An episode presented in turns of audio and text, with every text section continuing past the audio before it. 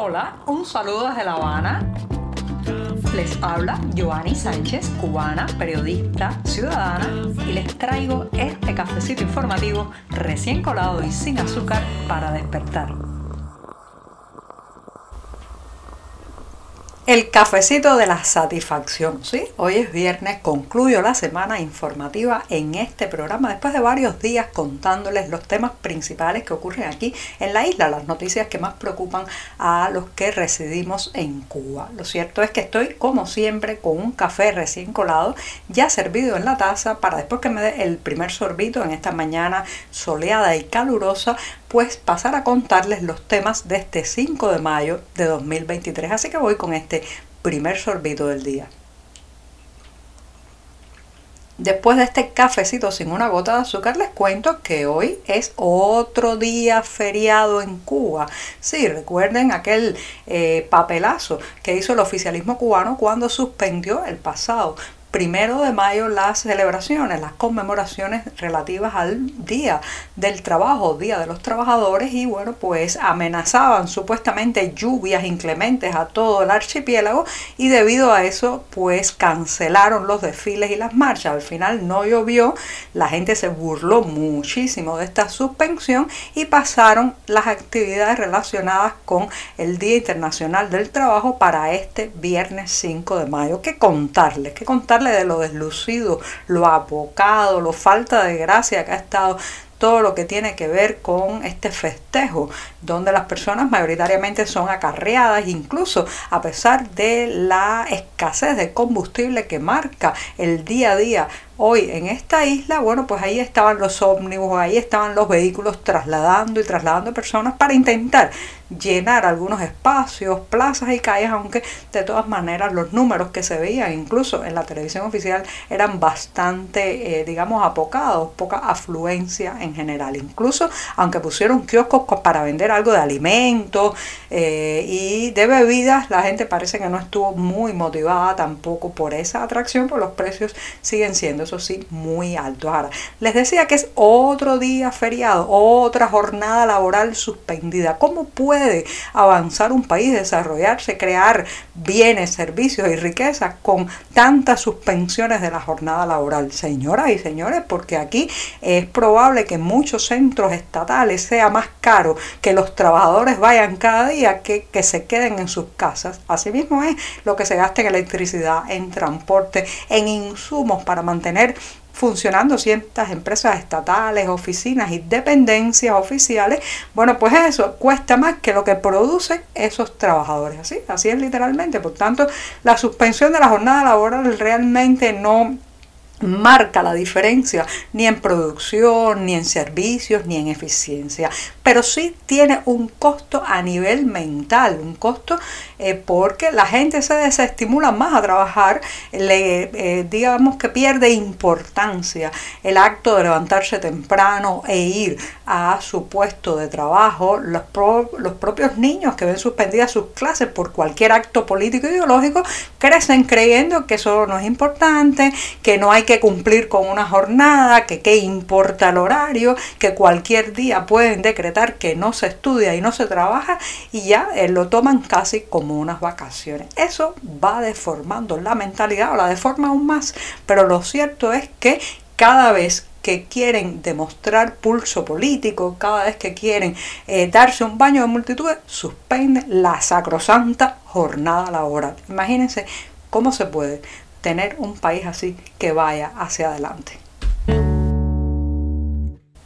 El presidente mexicano Andrés Manuel López Obrador, conocido también en su país como AMLO, ha tratado de enmascarar el apoyo económico al régimen de La Habana detrás de supuestas operaciones de intercambio, venta, contratación, que en realidad, bueno, pues lo que se trata es de dar oxígeno financiero a un régimen quebrado, un régimen con las arcas vacías, un régimen agonizante en lo económico.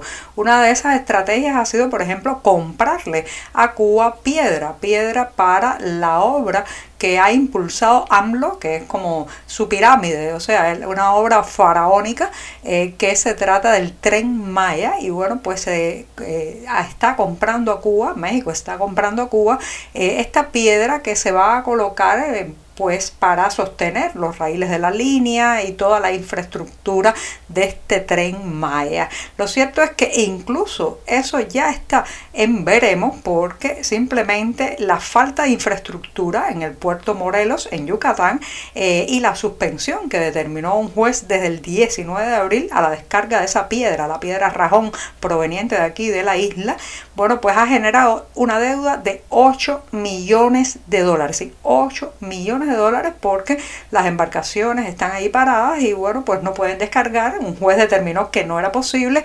Los medioambientalistas, los activistas medioambientales mexicanos también han puesto el grito en el cielo por la destrucción que hace la descarga y también el traslado de esta piedra en buques de gran calado a los corales de la zona. Y todo eso ha conllevado que eh, hay una deuda de 8 millones de dólares debido a que no se pueden desembarcar las, estas toneladas y eh, bueno, pues nada, simplemente eh, los fletes que hay que pagar, la estadía en los puertos se van acumulando y ya la cifra cada vez es más alta.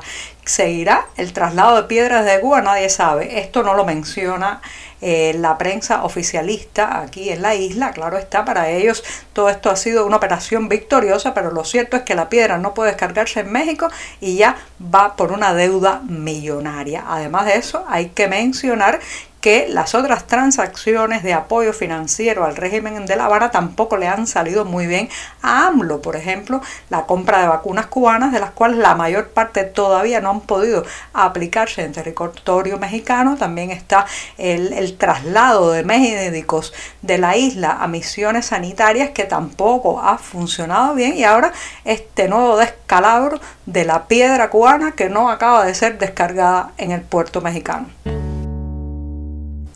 El paisaje, el perfil de La Habana ha cambiado mucho en los últimos días, no solamente por el edificio más alto de Cuba que se está construyendo en la calle 23 K en el Vedado, sino también por la enorme columna de humo que despide nada más y nada menos que la central flotante, productora de energía y que proviene de Turquía y que lleva ya varias semanas, eh, digamos, anclada en el puerto de La Habana. Esta central flotante que vino a tratar de salvar la situación energética bastante difícil que vive el país con las termoeléctricas cubanas, eh, con obsolescencia tecnológica, depauperadas muchas, paradas otras.